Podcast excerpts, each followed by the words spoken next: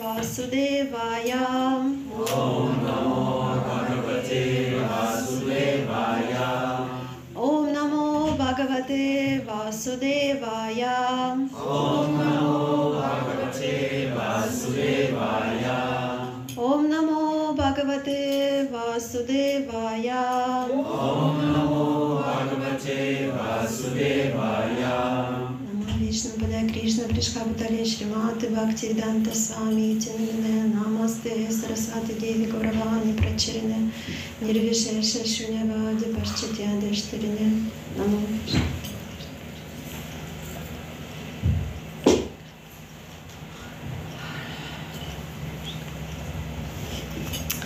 So, Hare Krishna. Also wir lesen heute aus Bhagavad Gita. Äh, war sehr schön, Bhagavad Wer braucht Englisch? Braucht jemand etwas außer Deutsch? Also zwei. Tatjana Ivankova wollte übersetzen für euch. Ähm, Татьяна Иванкова хотела вам переводить. Она сейчас придет. Она поехала за тортом. Она должна сейчас приехать. Ну, я не знаю, может сейчас кто-то другой будет как раз. Ja,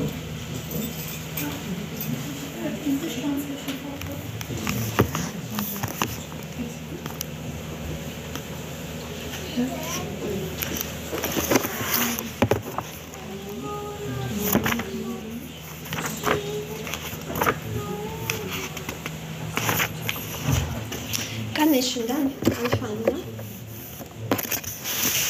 Also wir lesen aus Bhagavad Gita äh, 3,34.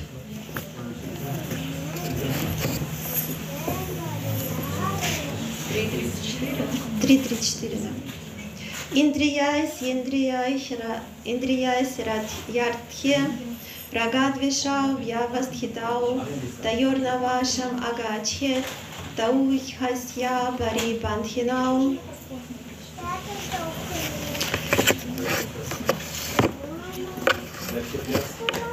334 Übersetzung. Es gibt Prinzipien, Prinzipien, um die Anhaftung und Abneigung gegenüber den Sinnen und Ohren und ihren Objekten zu regulieren. Man sollte nicht unter die Herrschaft solcher Anhaftung und Abneigung geraten, denn sie sind Hindernisse auf dem Pfad der Selbstverwirklichung. Erläuterung hieß Divine Grace A.C. Bhaktivedanta Swami Prabhupada. Denen, die Krishna bewusst sind, widerstrebt es von Natur aus, sich mit materiellen Sinnbefriedigung zu beschäftigen. Aber diejenigen, die nicht in diesem Bewusstsein leben, sollten den Regeln und Regulierungen der offenbarten Schriften folgen. Und gezün, äh, ungezügelte, ungezügelte was das? Sinngenuss ist die Ursache für Gefangenschaft in der Materie, doch jemand, der den Regeln und Regulierungen der offenbarten Schriften folgt, wird durch die Sinnesobjekte nicht verstrickt. Sexueller Genuss zum Beispiel ist ein Bedürfnis der bedingten Seele und in einer ehrlichen Verbindung ist Sexualität gestattet. Die Anweisungen der Schriften verbieten sexuelle Beziehungen mit jeder Frau außer der eigenen. Jede andere Frau sollte man als Mutter ansehen. Aber trotz solcher Vorschriften neigt ein Mann immer noch dazu, sexuelle Beziehungen mit anderen Frauen zu unterhalten. Diese Neigungen müssen bezwungen werden. Sie werden sonst zu Hindernissen auf dem Pfad der Selbstverwirklichung. Solange man einen materiellen Körper hat, dürfen die Bedürfnisse des materiellen Körpers befriedigt werden, jedoch nur nach Regeln und Regulierungen. Dennoch sollte man sich nicht darauf verlassen, dass, dass solche Einschränkungen automatisch zum Erfolg führen. Man muss diesen Regeln und Regulierungen folgen, ohne an ihnen zu haften, denn auch Sinnsbefriedigung unter Regulierungen kann einen vom rechten Weg abbringen. Ebenso wie selbst auf breiten Straßen immer die Möglichkeit eines Unfalls besteht. Solche Straßen mögen zwar sorgsam im guten Zustand gehalten werden, aber dennoch kann niemand garantieren, dass nicht auf auch auf der sichersten Straße Gefahr lauert. Aufgrund unseres Kontaktes mit der Materie ist die Neigung zur Sinnbefriedigung schon seit sehr, sehr langer Zeit in uns. Es besteht daher trotz geregelten Sinngenusses immer die Möglichkeit, zu Fall zu kommen. Deshalb muss auch Anhaftung an geregelten Sinngenuss unter allen Umständen vermieden werden. Aber Anhaftung an das Krishna-Bewusstsein, das heißt an das Handeln im liebevollen Dienst für Krishna, löst einen von allen Arten sinnlicher Tätigkeiten. Niemand sollte daher auf irgendeiner Stufe des Lebens versuchen, vom Krishna-Bewusstsein losgelöst zu sein. Der ganze Sinn der Loslösung von allen Arten der sinnlichen Anhaftung besteht letztlich darin, sich auf die Ebene des Krishna-Bewusstseins zu erheben. So, das war die Erläuterung.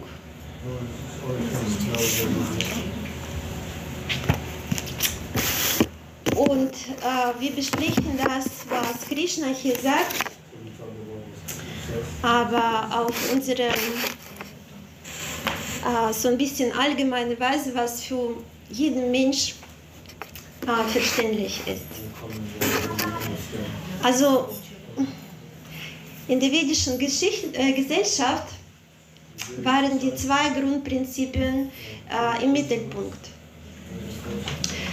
Erste war, Gott steht im Zentrum der Gesellschaft und alle dienen ihm und helfen einander zu dienen. Und das zweite ist, äh, wir können nicht allein glücklich sein, da wir alle verbunden sind. Da wir alle verbunden sind. Also, haben Sie schon. Äh, der Gedanke, äh, wenn ich zum Beispiel für mich und meine Familie sorge und alles andere betrifft mich nicht wirklich, so werde ich auch glücklich. Äh, das ist volle Illusion. Also wir sind Teile eines Ganzes und wenn man das nicht versteht, das heißt Avidya. Das ist Unwissenheit. In diesem Vers lesen wir, man sollte unter die Herrschaft solcher Anhaftung und Abneigungen, ah, man, soll, man sollte nicht unter die Herrschaft solcher Anhaftung und Abneigung geraten, denn sie sind Hindernisse auf dem Pfad der Selbstverwirklichung. Also warum spricht Krishna das an? Äh, unser Geist funktioniert äh, in so bestimmten Verfahren oder in zwei Modulen, kann man sagen. Das ist Ichha und Vesha. Was da steht, Ragat Veshau, Yavast Hitau. Was ist Ichha und Vesha, das wissen wir. Also das sind diese Ich will, ich will nicht, ich mag, ich mag nicht. Also Ichha sind äh, unsere Wünsche und Vesha das, was wir nicht mögen, also Abneigung. Äh, und wir, halt, äh, wir handeln eigentlich in dieser Dualität ganze Zeit. Also wir sind schon daran so gewöhnt, dass wir das sogar nicht merken. Aber ganze Zeit in unserem bedingten Leben sind wir in dieser Dualität. Und ähm, Krishna erklärt in diesem Vers, dass äh, solange man in dieser Dualität ist, äh, gerät man, also befindet sich man in Mocha, Illusion. Und äh, wir können jetzt, damit es ein bisschen klarer wird, wie, wie wir das ganze Zeit machen, ein ähm, paar Beispiele nennen. Also da ziehe ich sie auch mit, äh, wie, wie wir das ausüben. Zum Beispiel also ich nehme ein erste beste Beispiel. Äh, ich mag ein schönes Wetter und ich mag nicht das Wetter oder das geht noch. Aber vor zwei Stunden ging, ging es gar nicht. Also gibt es noch Beispiele? Was kann man noch dazu ziehen? Also nicht nur Wetter, sondern was gibt es noch? Ich mag Urlaub. Du machst Urlaub und arbeiten magst du nicht. Okay. Wir arbeiten übrigens zusammen, das ist gut zu wissen. Okay, was gibt's noch? Bitte, Madeleine. Ich mag Erdbeeren, aber ich mag keinen Käse. Du magst keinen Käse, okay? Sowas gibt's auch. Erdbeeren schon und Käse nicht. Also das Essen. Vielleicht noch ein Beispiel. Also wir mögen zum Beispiel irgendwelche Menschen und die anderen nicht so wirklich, ja. Also gibt's auch. Also wir sind ganze Zeit in dieser Dualität.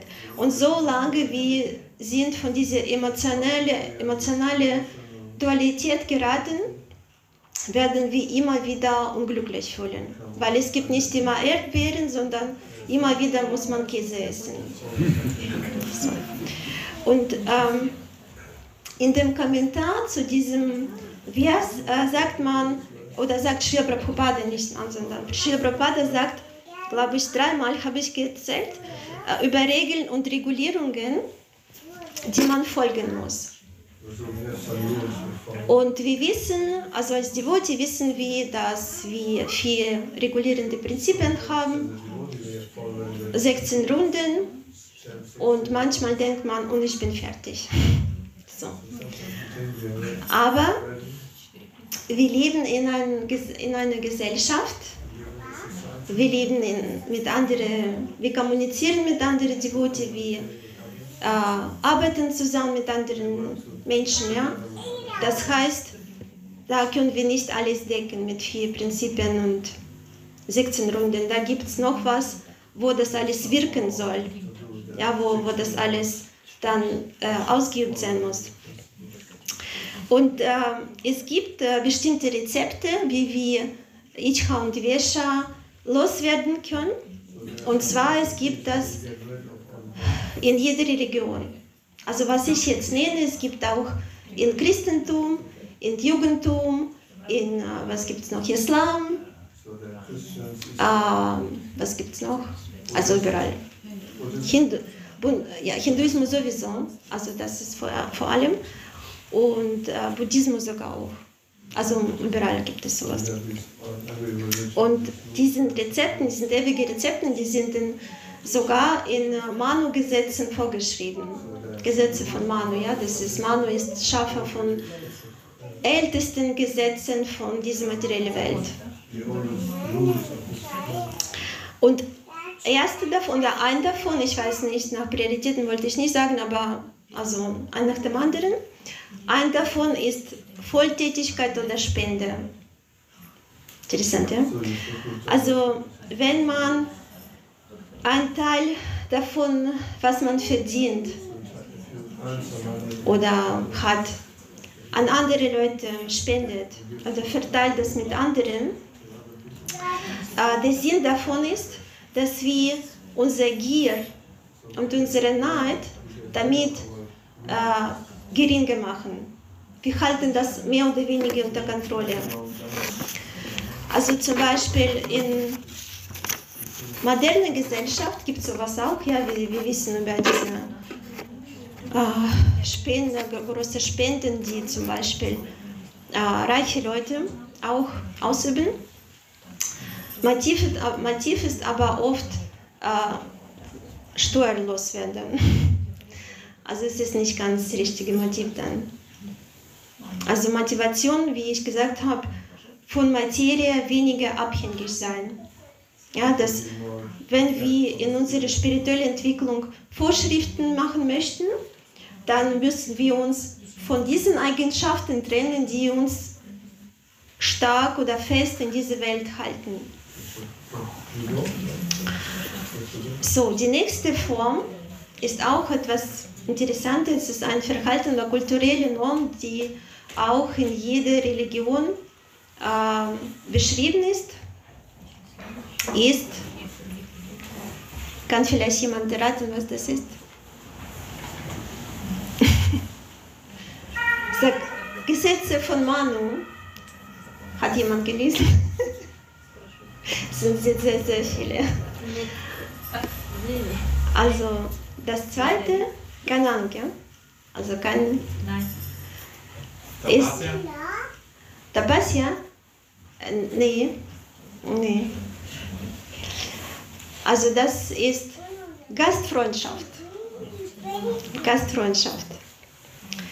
Und äh, das Thema hat mich sehr interessiert. Ich habe äh, darüber eine Lektion gehört und äh, das war hochinteressant, weil äh, also erste, was ich, was ich dabei gedacht habe, zum Beispiel in der, in der vedischen Kultur, Gast ist ähm, ein äh, Aditi Bhagavan.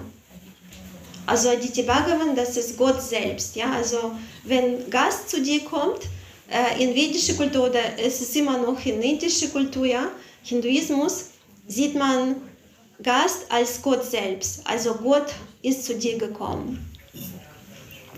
Und äh, die haben sogar eine äh, Redensart, der ungebetene Gast ist Gott selbst. Also dazu kann ich sagen, was auf Russisch gibt. Auf Russisch ist ein Satz, heißt es so, äh, ein ungebetener Gast ist schlimmer als ein Tatar. Tatar. Tatar, ja. Also Tataren haben uns äh, nicht uns, also Russen irgendwann erobern. Aber was gibt es übrigens in Deutsch? Gibt es sowas? Was Gast betrifft. Gä- Gäste sind wie Fische. Nach drei Tagen fangen sie an zu stinken. Ist noch besser.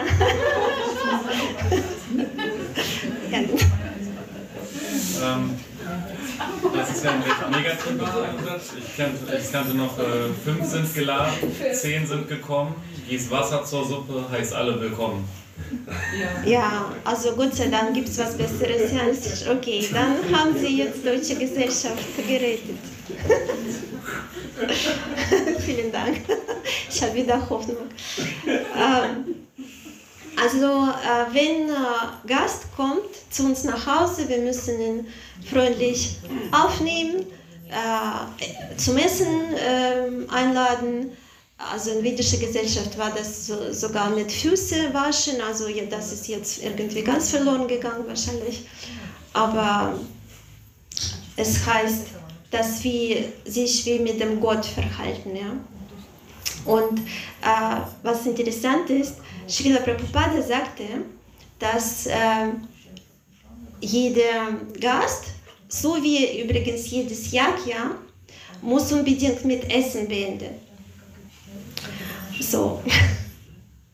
Es kommt mir gerade ein, dass, äh, äh, naja, okay, soll ich sagen, dass äh, ich mal einige Kollegen zu mir eingeladen habe und es wurde von einem zu anderen gesagt, ja, du musst aber aufpassen, wenn du kommst, dann musst du da essen. Und die, die andere hat überlegt, oh, muss ich, muss ich kommen oder so. Okay, also Srila Prabhupada hat gesagt, da wusste ich übrigens damals das noch nicht, jetzt weiß ich das wieder sicher.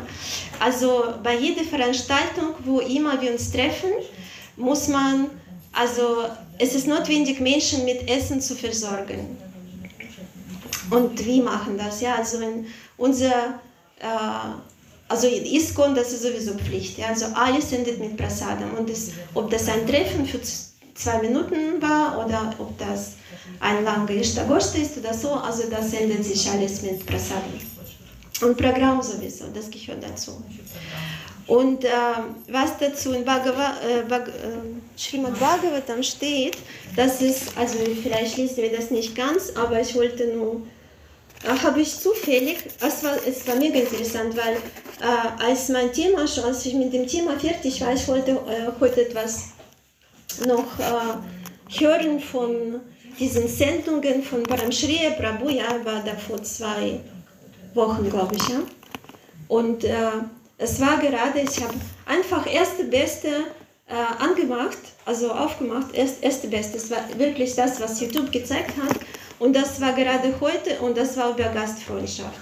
Also das war unglaublich. Und äh, dann äh, dachte ich mir, okay, dann höre ich zu und er hat gesagt, welche Vers ist das? Also ich glaube, Krishna hat gesagt, okay, wenn du schon das machst, dann schau, dieses Vers äh, beschreibt Srimad Bhagavatam. Also vielen Dank, Krishna. Und das ist äh, Vers 1, 13, 7, also 1. Chanta, Kapitel 13, Vers 7. Nach, äh, das klingt so, nachdem Vidura reichlich gespeist, gespeist und sich genügend ausgeruht hatte, bot man ihm einen bequemen Sitz an. Darauf begann der König zu ihm zu sprechen und alle äh, Anwesenden hörten zu. Also das sagt man noch nicht über Geistfreundschaft, aber weiter erzählt Sri Prabhupada oder kommentiert das, dass ähm, ähm, jetzt Vidura wurde von allen herzlich begrüßt und man tauchte Umarmungen und Ehrerbietungen aus, tauschte. Während er danach ein Bad nahm, wurde ein reichhaltiges Mahl vor, vorbereitet, dann konnte er sich genügend ausruhen. Danach bot man ihm einen bequemen Sitzplatz an und der König begann über alle möglichen familiären Angelegenheiten sowie, äh, sowie auch über andere Dinge zu sprechen. So empfängt man einen lieben Freund, ja sogar einen Feind. Nach dem, nach dem indischen Moralgesetz sollte ein Feind, der zu Besuch kommt, so gut behandelt werden, dass er keinerlei Angst zu haben braucht. Es ist sehr interessant, weil gerade, was ich äh, weiter erzählen wollte, äh, früher, bevor ich das gelesen habe, ja, das irgendwie passt zusammen, aber Krishna weiß, was zusammenpasst. Und deswegen hat er mir das auch gezeigt. So. Und ähm, ich wollte dazu eine, meine Lieblingsgeschichte erzählen äh, über Mahabharata. Also meine alle Lieblingsgeschichten sind aus Mahabharata. Und äh, das betrifft gerade äh, Gastfreundschaft. Also dieser strenge Gesetz von Gastfreundschaft. Also an einem Tag der Schlacht am Kurukshetra wo Pandavas schon ein bisschen vor waren. Also die haben schon einige Sieg, Siege gehabt. Und Duryodhana war schon äh, ziemlich äh, besorgt, genervt. Und dann kommt er zu Karna und sagt, Karna hört zu, so geht es nicht. Also Bhishma sympathisiert äh, ganz klar zu Pandavas und äh, du kämpfst gar nicht, wir verlieren, also das geht nicht, wir müssen was machen. Ja, also jetzt bitte irgendwie agieren oder so. Und Karna sagt, okay, du bist mein Freund, ich verstehe. Karna hat aber gesagt, früher, also ich kämpfe nicht, solange Bhishma kämpft. Also entweder ich oder er. Und äh, Karna sagt dann zu Duryodhana, okay, dann mach so, dass Bhishma einen Tag nicht kämpft und dann töte ich an dem Tag alle Pandavas. Okay, der Jodana ging zu Bhishma und sagte ihm, du bist der größte Krieger und du kannst mit diesen Jungs nichts tun. Wie geht das denn? Es ist nur, weil du den sympathisiert und mich magst du nicht. Also jetzt bitte geh weg, äh, deine äh, Waffe jetzt äh, runterlegen und von Kurukshetra weggehen. Also für Bhishma als Krieger war das überhaupt nicht möglich zu hören, anzuhören, weil damals äh, für Krieger war das überhaupt nicht möglich, sowas, das war undenkbar, sowas zu hören, ja, weil große Krieger in vedischen Zeiten, die müssten sich beweisen als Krieger und nicht, dass er als größter Krieger dieser Zeit von Kurukshetra, von dem äh, Schlachtfeld überhaupt weggeschickt wird, vom König, das geht gar nicht. So, und dann hat er gesagt, also er war sehr tief verletzt und er sagt, okay, ich mache ich mach das. Dann nimmt er fünf Pfeile aus diesem, weiß ich nicht, Pfeilestand, Pfeilefass, wie heißt das? und ähm, setzt, die, setzt sich und fällt in eine Meditation ein. Und Duryodhana hat es beobachtet, er hat aber nichts verstanden, was passiert, weil Bhishma ist lange auf diesem Platz gesessen und hat etwas gechantet. Also er hat irgendwelche Mantras ausgesprochen, er war sehr in sich, äh, äh, also in sich Versunken. ja, versunken. Und dann, nach einiger Zeit, kam er aus dem Trance aus und sagt, Duryodhana, also Duryodhana, ich habe alle meine Buße, alle meine guten Taten in diese Pfeile gesteckt. Also morgen werden Pandavas getötet. Jede von diesen Pfeilen trifft ein Ziel und das ist schon unvermeidlich. Da kann man nichts mehr machen. Duryodhana hat von Freude an die Decke gesprungen. Also er sagte, zur Sicherheit hat er gesagt, Bhishma, darf ich diese Pfeile jetzt zu mir nehmen, damit ihnen nichts passiert? Und Bhishma sagte, ja, kannst du nehmen. Und äh, ging dann zu seinem Zelt. Und dabei dachte Bhishma, na gut, also die Situation ist natürlich nicht so gut, aber es wird Krishna schon etwas einfallen. Der muss ja selber überlegen, was man jetzt macht. Shri Shri Guru Nitai.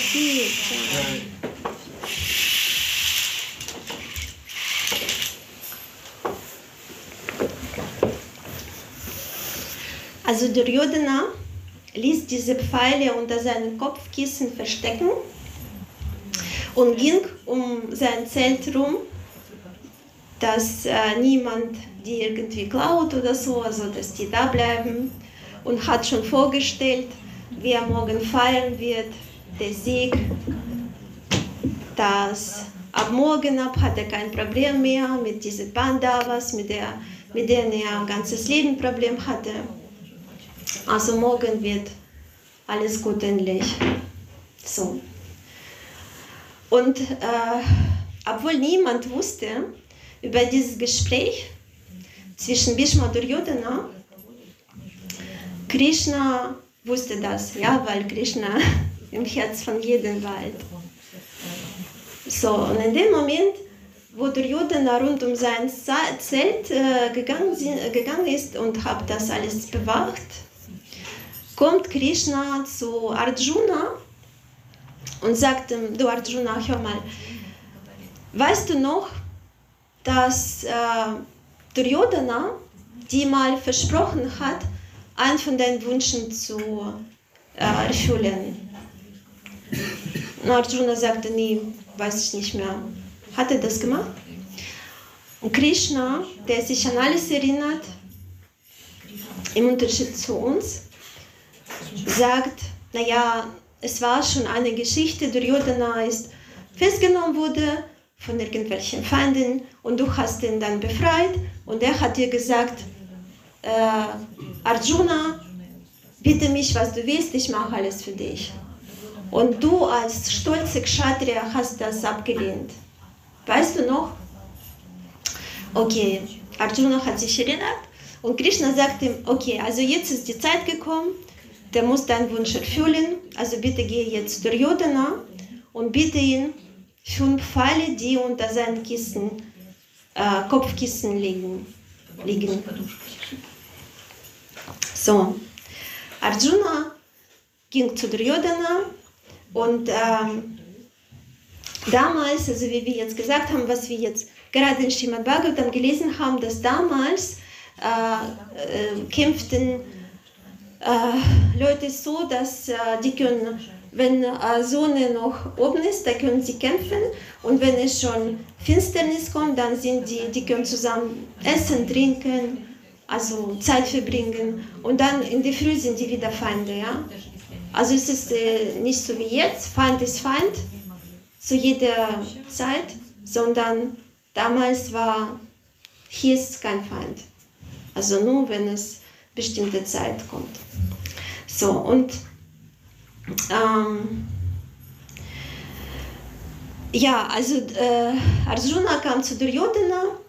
Duryodhana hat sich gewundert und hat ihn gesehen und sagte, oh Arjuna, bist du da? Was möchtest du? Willst du etwas zum Essen? Oder möchtest du, äh, oder möchtest du ein Königreich, kann dir geben. Also du kannst fragen, morgen wird es sowieso alles beenden. er wusste ja, morgen ist schon vorbei mit Arjuna und seine alle Brüder. Und er wusste ganz genau, dass, der, äh, dass Arjuna ihn sowieso nicht im Königreich bietet oder sowas. Also er hat ihn einfach ausgelacht. Und da plötzlich sagt Arjuna, nee, danke, also ich, ich habe keinen Hunger, alles gut. Gib mir bitte einfach fünf Pfeile, die unter deinem Kopfkissen liegen. Und Duryodhana, er war im Schock, er war in einem tiefen Schock. Also er war sehr traurig, plötzlich. Und er fragte Arjuna, woher weißt du das? Arjuna war ja nicht dabei, ja? Ja, Arjuna sagte, ja, wusste nicht, also Krishna hat mir gesagt. Und Duryodhana schon wieder in Wut über Krishna geht zu seinem Zelt, nimmt diese Pfeile raus und gibt die Arjuna. Für uns ist es ein bisschen unglaublich. Also er hatte doch die Wahl. Er könnte sagen, welche Pfeile, verstehe nicht, was du meinst. Oder äh, bitte was anderes oder noch was. Aber er geht zu Zelt und weiß, dass er mit morgen, morgen, morgigen äh, Sieg schon jetzt gerade verabschiedet und gibt trotzdem diese Pfeile. Warum? Weil Duryodhana ganz genau wusste, wenn er jetzt dieses Gastfreundschaftsgesetz stört, wird diese Niederlage noch früher kommen. Also dann hat er überhaupt keine Chance mehr. Weil Arjuna ist als Gast gekommen. Da muss er ihm geben, was Gast möchte. Und das ist für uns wahrscheinlich ein bisschen verrückt, aber das ist gerade dieses Prinzip, das Gast ist Aditya Bhagavan, also Gast kommt, ganz, Gast möchte etwas und äh, wir müssen ihm das geben. So, jetzt vorsichtig mit Gästen. Und äh, ja, weil Gäste können jetzt das ausnutzen. Aber auf jeden Fall, das ist das, was, äh, was Krishna uns sagt, was Gast ist. So, der nächste Punkt, ähm, um, wir wollen diese Anhaftung ja immer noch lösen, also diese Ragadvesha, da sind wir dabei. Äh, der nächste Punkt ist Respekt. Mhm.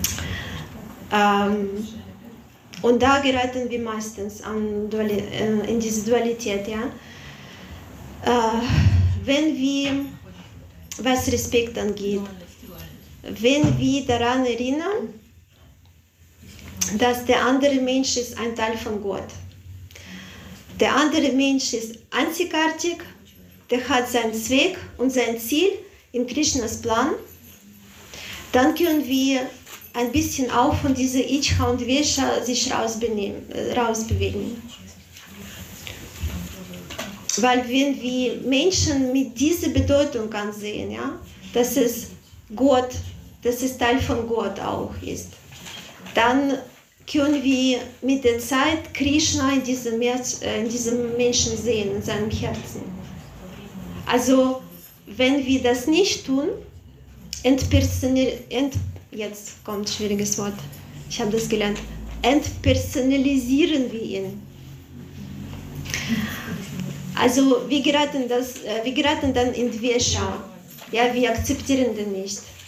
Ich mag den nicht, der passt mir nicht, will ich nicht. Und damit entpersonalisieren wir auch Krishna. Und äh, was schlimm ist oder was Problem, was unser größtes Problem ist, dass in dieser Gesellschaft, in unseren Zeiten, wir sind daran ganz gewöhnt auch, Also es ist alles entpersonalisiert, weil wir leben in größeren Städten, wo wir nicht wissen, wer unsere Nachbarn sind. Äh, wir arbeiten in größeren Unternehmen, die tausende Leute beschäftigt, die man nicht unbedingt Hallo sagt, obwohl neben dir sitzt. Also das ist alles Ent Entpersonalisierung. Und ähm, übrigens, was mir ähm, aufgefallen ist, wenn ich daran äh, gedacht habe, in Bayern, wir haben in Bayern früh gewohnt, weiß man, wie man in Bayern begrüßt, ja, die Begrüßung üblich ist. Grüß Gott. Ja, grüß Gott. Also das ist, ich begrüße in einem Menschen Gott. Das wurde uns sogar damals gesagt, ja, weil wir gefragt haben, was heißt Grüß Gott, warum Gott? Also wir waren noch nicht in Krishna-Bewusstsein, es wurde uns gesagt, du begrüßt, du begrüßt Gott in einem Menschen. Also die haben davon noch was. Und äh, was hierzu sehr, sehr wichtig zu verstehen, dass äh, diese äh, die, die Degradierung der Gesellschaft beginnt gerade mit Entpersonalisierung von Gott. Und ähm, was äh, zurück wieder zu Manu-Gesetze,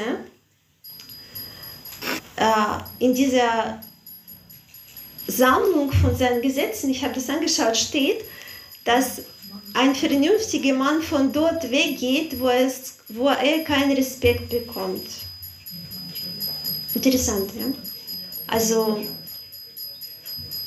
ähm, es, natürlich unser Anteil davon ist nicht, immer schauen, wer mich respektiert, wer nicht. Und wenn jemand mich nicht respektiert, da komme ich nicht mehr hin, sondern jeder von uns muss doch denken oder sollte vielleicht denken, dass wie viel Respekt gebe ich dem anderen. Also das ist dann Trinata Pisunichana. Also ich schaue, gebe ich jedem Respekt oder bin ich doch in dieser Ichhadvesha.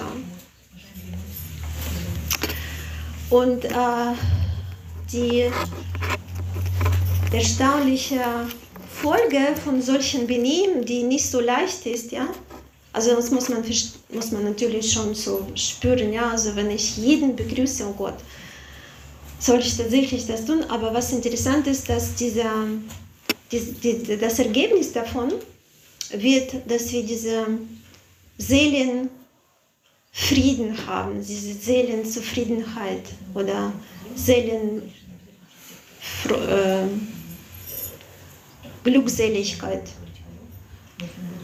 Weil wenn die Seele etwas macht, was ihre natürliche Eigenschaft, also folgt ihre natürlichen Eigenschaften, dann spürt man Glück. Und wenn man in diese Ichhadvesha ganze Zeit gerät, wird man auch ähm, immer wieder diese Reizquelle finden, immer wieder mit etwas konfrontieren, was mir nicht gefällt. Weil es wird immer etwas, was mir nicht gefällt. Ich werde nie schaffen, egal wie, wie viel Geld oder welche Macht habe ich, es, werde, es wird immer etwas, was mich stört, was nicht so läuft, wie ich das möchte. So. Und als Fazit wollte ich sagen, dass wenn wir die Regeln von heiligen Schriften folgen, dann werden wir aus dieser äh, Dualität immer wieder rausbewegen. Also äh, wir werden dann deutlich diese Glückseligkeit spüren. Und das Wichtigste davon ist, wir werden immer mehr Gott ins Zentrum stellen von unserem Leben und uns selber äh, so mehr vom Zentrum raus, also als das, das, und das also zu unseren ewigen, natürlichen Position immer näher kommen, was uns tatsächlich glücklich macht. Das, das und das da. Dina von Dina von Dina. Ah, wenn vielleicht jemand nicht weiß. Also das ist Dina, Dina, Dina der Dina des Dieners. Also, ich weiß nicht, das übersetzt. Diener der, der des Dieners. Des Dieners. Also der ganz am Ende steht von dieser Reihe. Hat jemand Fragen dazu? Bitte. Du hast zu wenig über das erste Prinzip gesagt. Wie, was bedeutet Gott im Zentrum? Was bedeutet was? Gott im Zentrum stehen. Ja, Also, die erste war Spende. Was du? Prinzip. Erste Prinzip war Spende.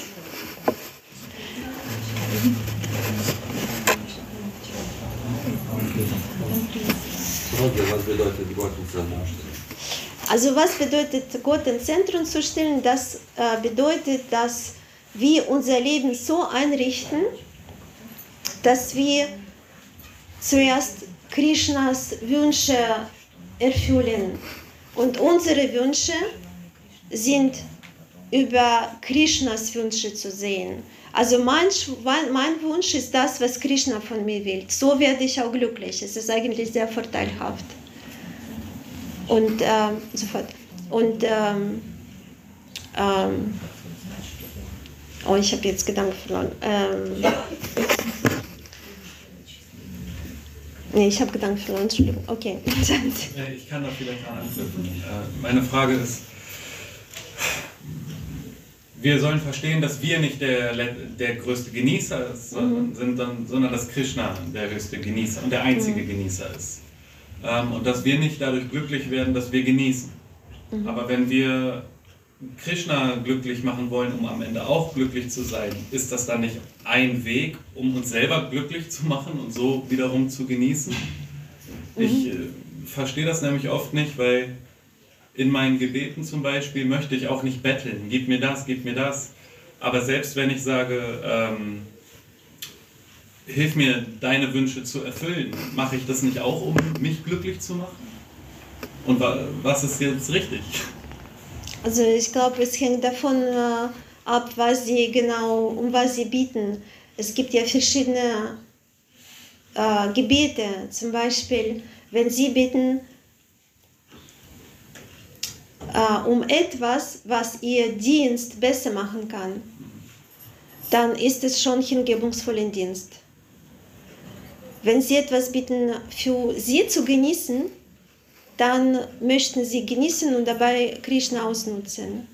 Also deswegen ist es sehr wichtig zu verstehen, warum bitte ich das? Was, was will ich? Was ist mein Motiv? Motiv ist sehr, sehr wichtig. Das hat Sri Prabhupada auch gesagt, dass unser Motiv ist das, was uns bewegt und uns entscheidet, entweder sind wir devot oder ja, also es ist nicht so devot, nicht devot, sondern wie, wie groß sind wir devot oder wie stark sind wir Devote nämlich, ja, und nicht nur einfach als Devote äh, zu spielen oder so, ja. Deswegen immer einfach äh, versuchen zu prüfen oder wie, wie habe ich das vorherige Lektion habe ich gesagt, ähm, oh, mir fehlen heute die Worte. Monit, Moni- Monitoring, heißt das? Also verfolgen, was ich überhaupt wünsche, was ist mein Motiv. Ja? Habe ich übrigens auf, dein, auf deine Frage geantwortet oder nicht? Oder möchtest du etwas ergänzen? Na, ich wollte einfach hören, wie man in Praktik das also einfach das Gott im Zentrum stellen, seine Wünsche, äh, ja, was bedeutet das? Also ein Leben, das bestimmte Lebensstil, ja? Dass die ganze Leben, jede Zeit, jede Minute eine spirituelle Leben wird. Ja. Also zum, Nicht morgen zwei Stunden bin ich Weißschnauf und danach irgendwas anderes. Genau, das ist keine Krishna im Zentrum. Krishna im Zentrum ist es wie bei unserem Guru Maharaj. Also Krishna im Zentrum ist, wir können äh, bei, bei, zum Beispiel bei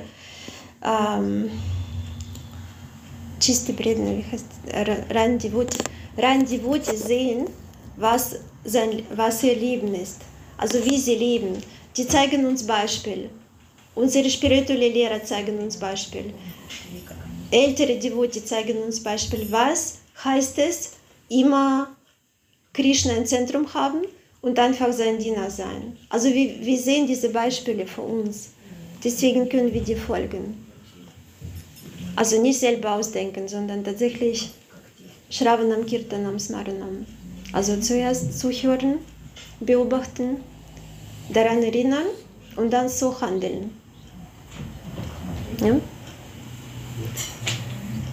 Noch eine Frage? Fünf Minuten noch. Ja, bitte. Ähm, okay, wenn, wir, wenn für uns die Regeln, einen Gast äh, zu behandeln, so sind, als würden wir Gott als Gast haben und äh, der Gast ähm, stellt Forderungen, die vielleicht nicht äh, so sind. äh, also gibt es auch Regeln für den Gast?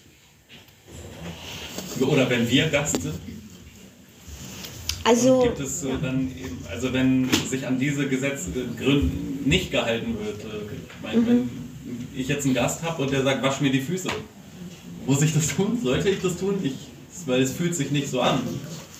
Deswegen. ja, also es kann auch äh, Prüfung, Prüfung von Krishna sein. Srila Prabhupada hat äh, auch gezeigt, also ich meine, äh, gesagt, ich meine, ich habe das von meinem Guru Maharaj gehört, dass er sagte mal in einer Lecture, dass Srila Prabhupada sagte, dass Gott uns so prüft. Ich glaube, dass irgendwo steht bestimmt in äh, Bhagavad Gita oder Srimad Bhagavatam, das ist Prüfung von Gott. Aber natürlich muss man nicht so fanatisch sein, weil äh, was wir über damalige Zeit sprechen, da hat ja äh, Gastgeber und Gast, beide hatten Qualifikationen. Also ein der Gast zu sein und der andere Gastgeber zu sein. Wir haben, sagen wir so, wenig Qualifikation, was das angeht, aber wir müssen in die Richtung gehen. Also wenn Gast kommt und sagt, ich möchte dein Haus haben, könntest du mir heute das abgeben, dann wahrscheinlich wird es äh, nicht die Prüfung von Gott. Also da müssen sie absagen. Aber also einfach verstehen, wo ist meine Pflicht jetzt und wo soll ich das lieber an andere Gast warten. Hm? so, okay. Dann, wenn wir, ja. В Махабхарате была такая история. Мгм. Э, э, Дурьодана, он Арджуне сказал, помой ноги карме. Мгм.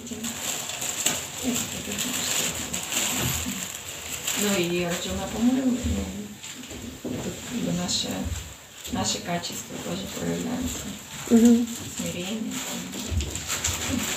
Ähm, soll ich übersetzen, ja? Also in Mahabharata, ähm, ich, ich war abgelenkt jetzt.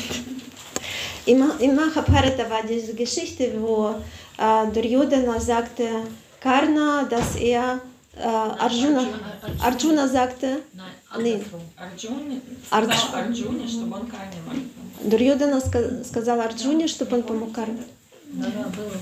Äh, also Marusi sagt, es, Maria sagt, ähm, es war eine Geschichte, wo Duryodhana sagte Arjuna, dass er Karna hilft. Echt, wo war das? Nicht hilft, er muss die So. Füße waschen. Ah, Füße Füße waschen. Ach so, das weiß ich, ja, jetzt weiß ich, ja. Ja, war diese Geschichte tatsächlich. Ja, Как старшему брату или, или когда в гости? als älterer Bruder schon, ja. Oder? Нет, но они же не знали, что они... Ah, nee, nicht als älterer Bruder, weil Karna plötzlich König war, wurde, also plötzlich В war итоге, ну, König. потом уже, когда э, Карна умирала, они уже Да, его знали, и это было благоприятно, но в тот момент Zu dem Zeitpunkt äh, Arjuna wusste надо было Arjuna через nicht эго свое und er müsste ja, er müsste über, jetzt weiß ich ja genau, er müsste über sein Ego übergehen und Karna Füße waschen, obwohl Karna sein Feind sozusagen war. Also so zu der Zeitpunkt. Ja? Gut. Dann machen wir jetzt Guru Puja. Vielen Dank. Hare Krishna.